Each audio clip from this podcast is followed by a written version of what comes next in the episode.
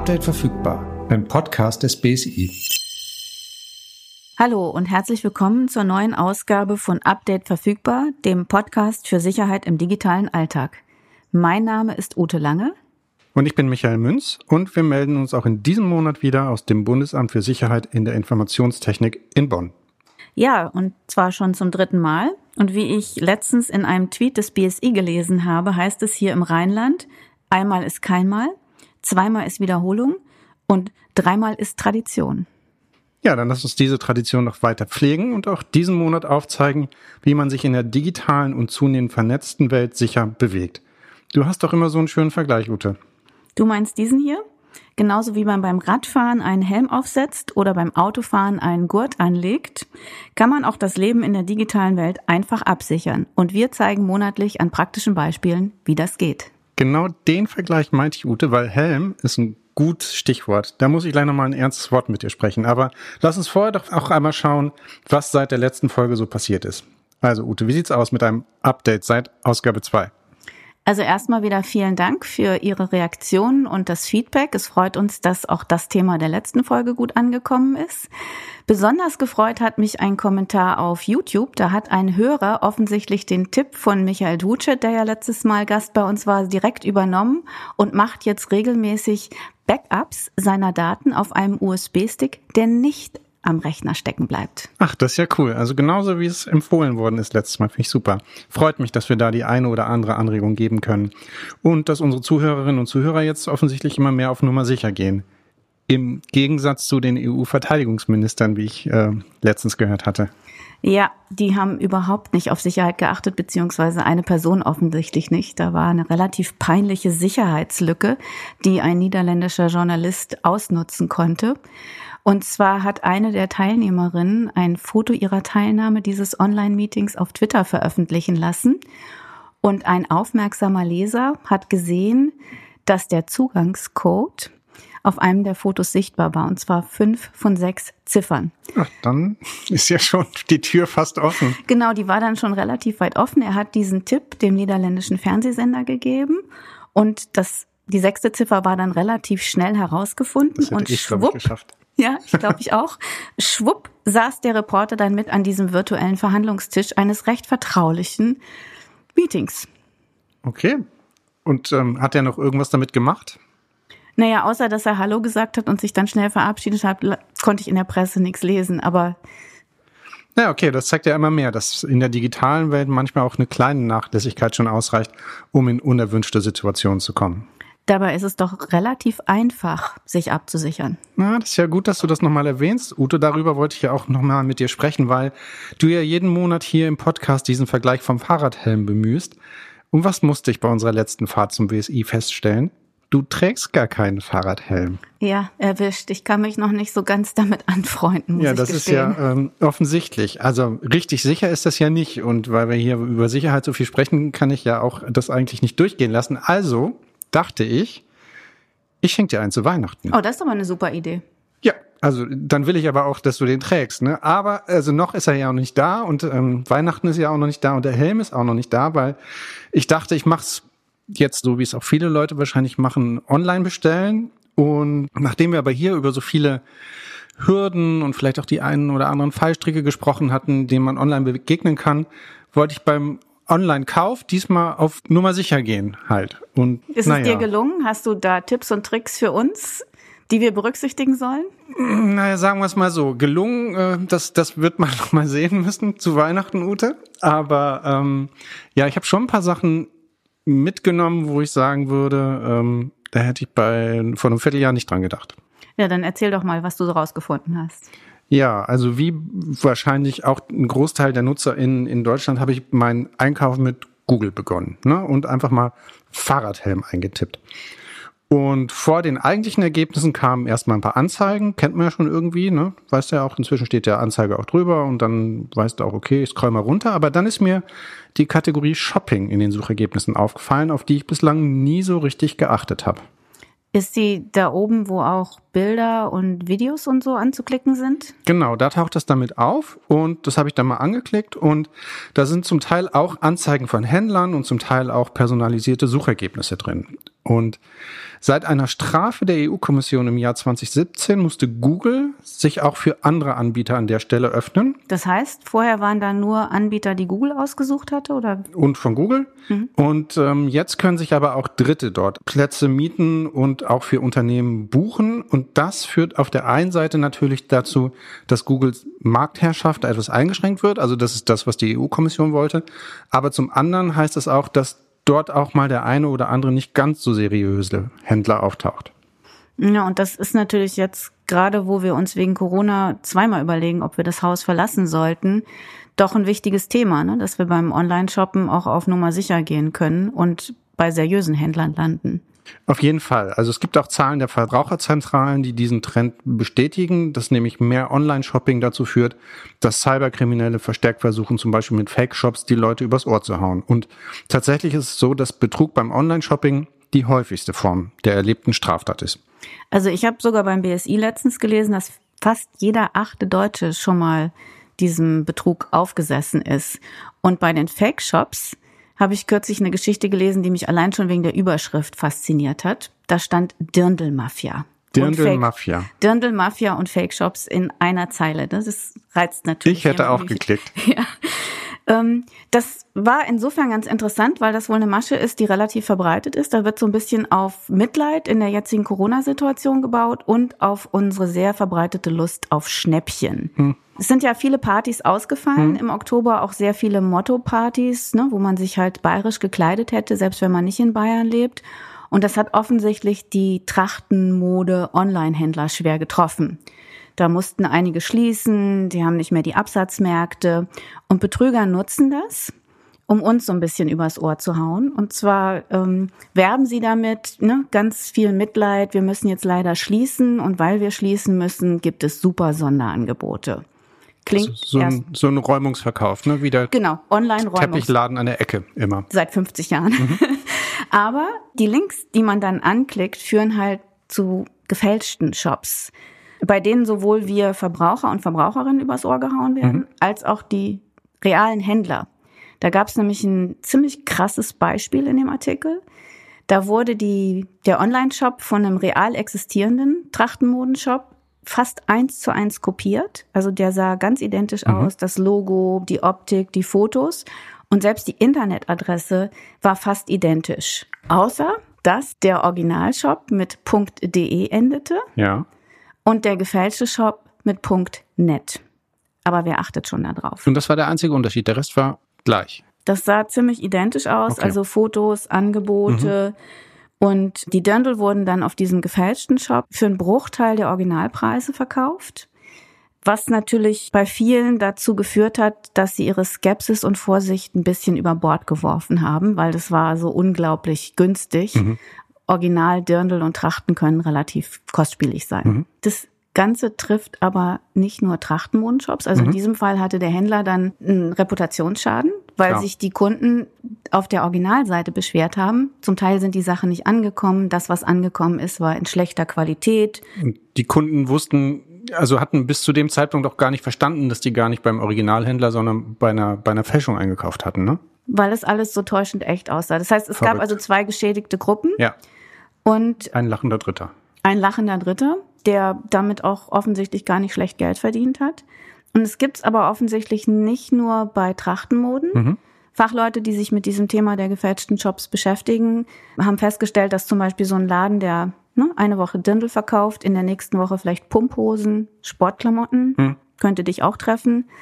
Im mhm. Moment sehe ich sehr viel Schmuckshops, ne, die so den Anschein machen, als ob sie nicht ganz echt sind. Okay. Und eben auch alles immer mit wegen Corona, ne, wir müssen schließen, wir verkaufen jetzt alles, was mhm. wir noch da haben. Und das drückt halt so zwei Knöpfe bei uns. Das drückt den Knopf, dass wir vielleicht auch helfen wollen, mhm. ne, weil es ein mhm. Shop ist, dem wir ja was Gutes tun wollen. Und wir sind natürlich auch sehr verlockt. Ich nehme mich da gar nicht aus, wenn es so günstig ist. Und dann noch so saisonale Bezüge herzustellen, also wie jetzt in der Oktoberfestzeit dann Dirndl anzubieten. Anderes Beispiel, was mir da aktuell einfällt, ist natürlich PlayStation 5, ist gerade auch so ein Thema, ne? die ist ja jetzt auch raus, gibt's auch einen riesen Hype. Und das nutzen Kriminelle auch aus, um den Kaufanreiz für ihre Machenschaften dann einzusetzen. Ne? Ich will das Ding haben, ich sehe es irgendwo günstig, ich gucke vielleicht nicht genau hin, was es für ein Shop ist und bestelle das Ding und habe dann ein böses Erwachen. Und um Weihnachten sowieso, wo wir ja ohnehin alle in Kauflaune sind. Ich habe noch gesehen, dass das Aufkommen von Phishing-Mails um diese Jahreszeit herum auch höher ist als sonst. Einfach weil Betrüger einen auf ihre gefälschten Seiten holen wollen. Und leider kann man nicht sagen, dass einem solche Betrügereien auf etablierten Plattformen nicht auch passieren können. Ja, und das passt zu einer Umfrage, die jetzt gerade veröffentlicht wurde. Und zwar der Verbraucherzentrale Bundesverband. Die haben also Menschen, die online shoppen, innerhalb Europas und außerhalb Europas befragt. Und Menschen, die außerhalb Europas eingekauft haben, also wo offensichtlich ist, dass die Shops ähm, in anderen Ländern sind, da haben 41 Prozent angegeben, dass sie Probleme hatten. Also fast die Hälfte, ne? Fast die, fast Hälfte. die Hälfte. Während wenn du innerhalb Deutschlands gekauft hast oder in der EU, da haben nur 23 Prozent angegeben, dass sie Probleme hatten. Und zu den Problemen gehörten verzögerte oder gar nicht ankommende Lieferungen, schlechte Qualität der Waren, Schwierigkeiten beim Widerruf oder auch der Rücksendung. Ne? Das Beispiel, wenn du zum in Asien bestellst, mhm. es kommt dann an und äh, du willst es zurücksenden, da kann ich das schon mal eine ganze Stange Geld kosten.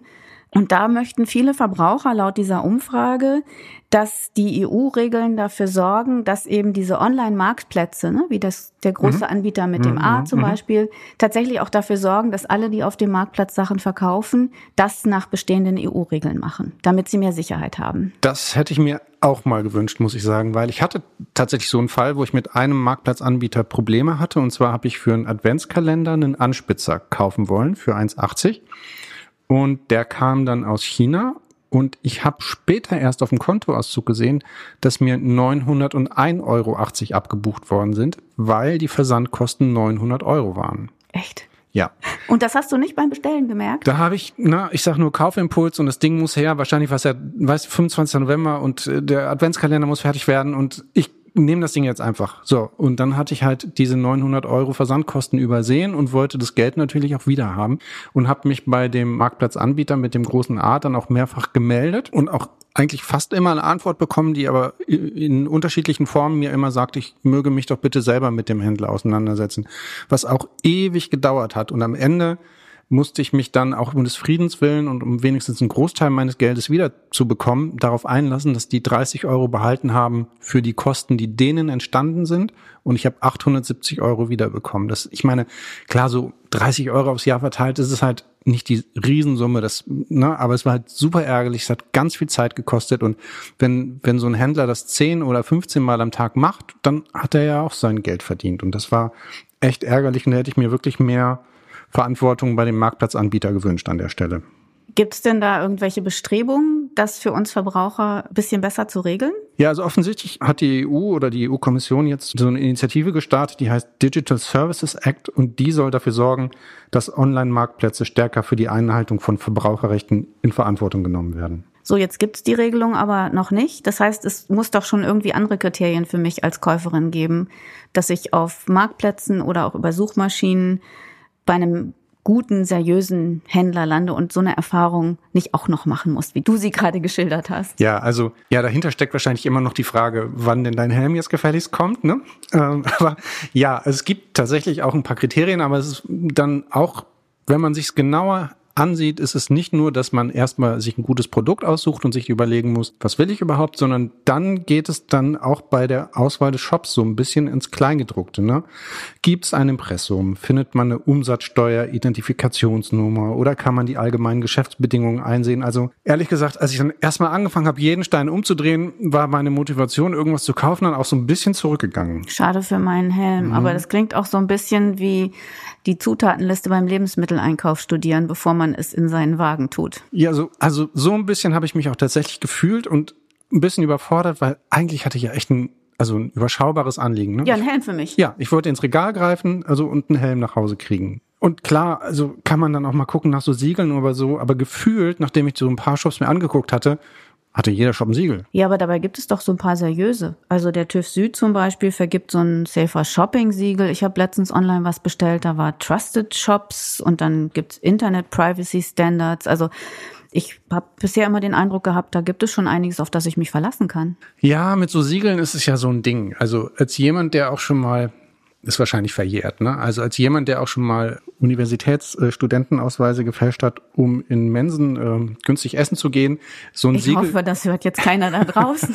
das ist das so eine Sache mit so Siegeln. Also die kannst du halt relativ schnell nachbauen, behaupte ich mal. Oder ich meine, wenn du auch nicht genau weißt, wie das Original aussieht, dann, dann ist da halt ein Siegel und du fühlst dich halt sicher. Aber was auf jeden Fall hilft bei einem Siegel, um zu prüfen, ob das echt ist, ist so ein nicht einfach nur ansehen, sondern auch draufklicken. Und im günstigsten und im seriösen Falle landest du halt auf einer Seite, wo das gültige Prüfzertifikat genau für diesen Shop angezeigt wird. Und dann erst kannst du sicher sein. Das Ding alleine ist erstmal nur Schmuck. Also du musst dir das auch nochmal genauer ansehen. Okay, dann bin ich offensichtlich schon öfter auf den Schmuck reingefallen, weil draufgeklickt habe ich noch nie, aber ich bin auch noch nie bei einem Fake-Shop gelandet. Was soll ich denn machen, damit das auch in Zukunft so bleibt? Ja, es gibt noch einen anderen Tipp vom BSI, den ich gefunden hatte, der einem hilft, einen seriösen Shop zu erkennen. Und zwar ist es die Buttonlösung, also die Knopflösung, dass du, wenn du am Ende deines Auswahl- und Bestellvorgangs und Zahlungs- und Adresse eingegeben und so weiter und so fort, dass da ein Knopf ist, der laut Gesetz heißen muss, zahlungspflichtig bestellen oder kostenpflichtig bestellen oder jetzt kaufen, der dir halt ganz deutlich macht, wenn du jetzt drückst, wird's ernst und dann nehmen wir dir dein Geld ab. So eine Sachen wie weiter oder bestellen oder so sind da jetzt zu oberflächlich und entsprechen nicht dem, dem Gesetz. Und was natürlich auch noch dann so ein Fall ist, ist, dass mir der Shop dann auch Informationen zur Verfügung stellt, was er mit meinen Daten machen soll. Speichern oder nicht speichern. Also das sind so ein paar Sachen, die schon mal so ein bisschen einen Hinweis darauf geben. Und dann natürlich auch die Bezahlmethode selber. Wie kann ich bezahlen? Es gibt so ein paar wie PayPal oder Kreditkarte oder auch Bankeinzug, wo du unter Umständen dann auch dein Geld zurückkriegen kannst, wenn irgendwas schiefgelaufen ist. Aber so einfach eine Überweisung in irgendein Drittland, da wäre ich ganz vorsichtig, ob das tatsächlich ein seriöser Händler ist, der mich dazu einlädt. Naja, du bist ja auch gebranntes Kind, wie du gerade berichtet hast. Hm, das stimmt. Apropos bezahlen. Ich habe vor einer Weile ein Geschenk für meine Patentochter gesucht. Die wollte so einen E-Book-Reader. Mhm. Und das Modell, das sie sich ausgesucht hat, war nun nicht ganz preiswert. Und dann habe ich gedacht, okay, gehe ich auf so eine Vergleichsportale, ne, wo mir die günstigsten Angebote gezeigt werden. Habe ich auch eins gefunden, wo ich dachte, Mensch, machst du echt ein Schnäppchen für das Gerät, hab's gekauft, war ganz happy, sie auch, mhm. super, ne, Patentante gibt genau das Geschenk, was man haben will. Super. Bestellt, kriegt man, ist toll. Ich habe dann allerdings im Nachhinein festgestellt, ich habe mehr gezahlt, als ich auf der Originalseite des Händlers gezahlt hätte, mhm. wenn ich da geguckt hätte und okay. nicht im Vergleichsportal. Habe ich ein bisschen geärgert, war jetzt keine Riesensumme, aber ich fühlte mich auch etwas verschaukelt, muss ich sagen. Das verstehe ich gut. Ich habe mich da bislang auch immer darauf verlassen, dass ich dachte, ich guck mal, wo ich das günstigste kriege.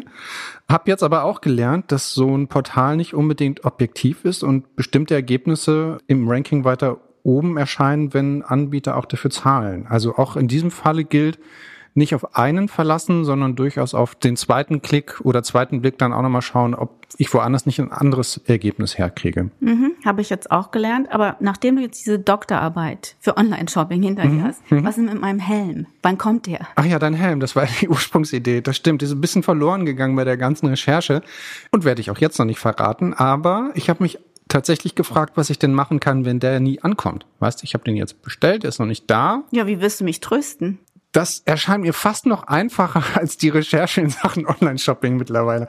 Aber zurück, wenn das Ding tatsächlich nicht ankommen sollte, könnte ich per Widerruf den, den Vertrag auflösen und ich will auch gar nicht ausschließen, dass es bei einem Verkäufer mit Sitz in Deutschland oder von mir aus auch in der EU auch funktionieren kann, aber bei meinem chinesischen Anspitzhersteller oder Verkäufer, da bin ich mir jetzt nicht ganz sicher, ob ich per Widerruf das alles rückgängig hätte machen können. Naja, ich hoffe ja nicht, dass der auch noch Helme im Angebot hat. Aber darf ich mich denn jetzt auf Weihnachten freuen und auf sicherere Immer. Fahrten im Jahr 2021 auf dem Weg hier zum BSI? Ich würde sagen, ja und ja, aber ein bisschen Überraschung sollte zu Weihnachten dann doch sein. Okay. Und damit das Online-Shopping, was ja offensichtlich viele jetzt gerade machen, für Weihnachten keine böse Überraschung wird, nehme ich aus deiner Recherche mit, mhm Ich soll mir die Ergebnisse bei Suchmaschinen und Vergleichsportalen genau anschauen und lieber nochmal vergleichen, mhm. weil das vielleicht nicht nur objektive Ergebnisse sind, die ich bekomme. Ich soll bei dem Händler gucken, kann ich die allgemeinen Geschäftsbedingungen einsehen? Haben die ein Siegel, das auch geprüft ist? Welche Art der Bezahlung mhm. erwarten sie ja. von mir? Und ich habe gehört, wenn der Preis zu gut klingt, um wahr zu sein, dann könnte es sein, dass die Ware, die ich erwarte, diesen Erwartungen nicht ganz entspricht. Und was ich da für mich mitnehme, ist nicht jedem Kaufimpuls folgen, sondern vielleicht lieber nochmal drüber nachdenken oder eine Nacht drüber schlafen, bevor ich dann diesen Button, den du erwähnt hast, hm. klicke. Das klingt super dann lasse ich mal gleich unauffällig meinen Wunschzettel bei dir liegen. Dann kannst du ja auch mal gucken, wie weit du so kommst mit einem Weihnachtsgeschenk für mich. Naja, mal schauen. Vielleicht finde ich ja auch bei unseren lokalen Händlern hier ein paar gute Angebote online, weil ich glaube, die können treue Käufer im Moment besonders gut gebrauchen. Ich sag einfach mal, Lass dich überraschen. Ach, echt. Aber Geduld ist ja jetzt nicht meine Stärke. Das sind ja noch vier Wochen bis Weihnachten. Ja, aber dafür gibt's auch die Adventskalender mit den Türchen. Stimmt. Ich habe auch schon ein Geschenk gekriegt mit Schokolade. Der hilft mir dann wahrscheinlich ein bisschen über die Wartezeit. Naja, Schokolade hilft immer, aber das BSI hat auch einen Adventskalender im Petto für dich und auch für alle, die uns jetzt zuhören da draußen. Und zwar hat das BSI seine eigene Community gefragt, was sie denn so gerne wissen möchten, also mhm. was sie beschäftigt, mhm. wenn es um Datensicherheit geht. Und diese Fragen haben sie gemeinsam mit dem YouTuber Mr. Wissen to Go Ach, kenne ich. Mhm, hm? beantwortet. Hm? Unter anderem geht es da um Speichern in der Cloud oder den Einsatz eines Passwortmanagers. Das wollte ich mir sowieso immer noch mal anschauen. Das, das ist, ist auch so ein Ding, was ich dachte, wenn ich mal Urlaub und Zeit habe, dann, dann befasse ich mich damit. Also vielleicht schenke ich dir einen Passwortmanager, aber befüllen musst du ihn dann selber. Okay. Also wenn dich das beschäftigt, dann solltest du diesen Adventskalender unbedingt dir jeden Tag anschauen. Die Erklärvideos gibt's ab dem 1. Dezember mhm. auf den BSI-Seiten bei Facebook und Twitter. Okay. Und auf der Webseite des BSI selbst gibt es noch weitere zahlreiche Tipps in Sachen unfallfreies Online-Shoppen, also Helm auf beim Helmkauf. Und äh, da sind zum Beispiel noch die ganzen Kriterien drin für sichere Shops, ne, Bezahlmethoden und die ganzen Dinge, die, über die ich gesprochen habe. Und beim BSI gibt's auch einen Leitfaden für sichere Online-Meetings. Da wüsste ich jemanden, der den haben sollte. Ja, ich auch. Vielleicht geben wir mal einen Hinweis Richtung EU-Verteidigungsminister. Mhm. Und für, für Sie, liebe Zuhörerinnen und Zuhörer, haben wir noch zum Nachlesen und Weiterlesen in den Show Notes weitere Informationen und Hinweise untergebracht. Ja, und auch nochmal zum Ende heute der Hinweis, wo Sie uns hören können, auf Spotify, Deezer, Google und iTunes. Also abonnieren Sie uns gerne, sagen Sie weiter, dass es diesen Podcast gibt, liken Sie und wir freuen uns wie immer über Ihre Rückmeldungen, Tipps und Tricks aus Ihrem digitalen Alltag. Kontaktieren können Sie uns über die BSI-Kanäle auf Facebook, Twitter sowie YouTube und es gibt auch eine E-Mail-Adresse, die heißt mail at für bürger.de. Du hast das vergessen. Was? Das BSI hast du vergessen. Es ist mail at BSI. BSI.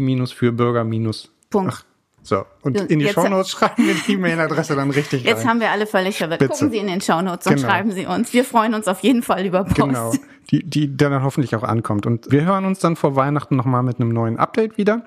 Und so viel sei schon mal verraten, wir haben dann wieder einen Gast dabei und diesmal zum Thema Manipulation von Medizinprodukten. Oh, das stelle ich mir in der aktuellen Situation, wo es ja um Corona, Impfstoff, Gesundheit und Sicherheit geht, ziemlich spannend vor. Ja, ich bin auch echt gespannt, was da so an Themen aufkommt und bis dahin aber erstmal eine möglichst schöne und gesunde Adventszeit.